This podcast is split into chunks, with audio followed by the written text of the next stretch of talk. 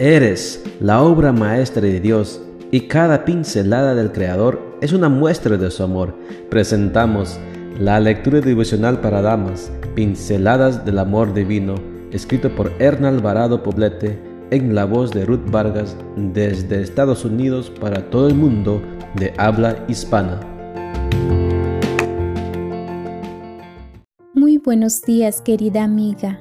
El Señor te bendiga y te guarde. Hoy es sábado 5 de junio. El título de la matutina para hoy es Llenas de alegría. Nuestro versículo de memoria lo encontramos en Filipenses 2.2 y nos dice, Llénenme de alegría viviendo todos en armonía, unidos por un mismo amor, por un mismo espíritu y por un mismo propósito. Según el diccionario de la lengua española, la palabra llenar significa ocupar por completo con algo un espacio vacío. De esta definición, podemos inferir que alguien lleno de alegría es una persona que se siente satisfecha y que está en un estado de plenitud total. Pareciera una utopía aplicar esa definición a una persona. Sin embargo, sí es posible llegar a estar llenas de alegría. Lo que sucede es que tal vez creamos que para ello hemos de vivir momentos alegres, cuando en realidad no se trata de eso, sino de algo bien distinto. Así como el Señor se llena de alegría cuando nos ve a nosotros sus hijos, unidos por un mismo amor, nosotros nos llenamos de alegría a través del desarrollo de un estilo de vida basado en una relación íntima con Dios. No tiene que ver con lo que sucede en torno a nosotras, tiene que ver con nuestra conexión con Dios.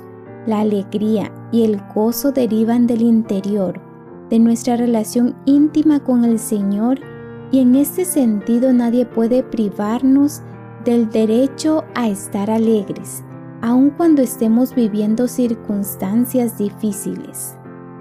Todos tenemos la capacidad de alegrarnos, pues poseemos neurotransmisores cuya única función es proveernos placer y alegría. ¿Por qué entonces hay tanta gente enojada con la vida y sin capacidad de alegrarse? Porque no han sabido entender en qué consiste el verdadero gozo de estar vivos. La mujer cristiana desarrolla el hábito de ser alegre, aun cuando sepa que su vida será golpeada por el dolor y la adversidad en algún momento. Desarrolla la convicción de que Dios tiene el control de su vida a pesar de vivir en un mundo en conflicto. La mente es la fuente de los pensamientos. De ellos emanan emociones que nos llevan a desarrollar conductas debemos mantener vigilancia constante de los pensamientos, pues somos lo que pensamos. Acostumbrarse a pensar bien es el camino que conduce al verdadero gozo de vivir. La amargura, el pesimismo, el negativismo, el mal humor, las disconformidades y las quejas socavan la alegría mental y nos conducen a la ruina emocional y física. Llénate de alegría. Comienza el día respirando hondo, siente cada respiración y exhalación y agradece a Dios por la vida. Que tu oración sea, gracias Señor por el regalo de la vida. Ayúdame a encontrar en ella la belleza y aleja de mí la ingratitud.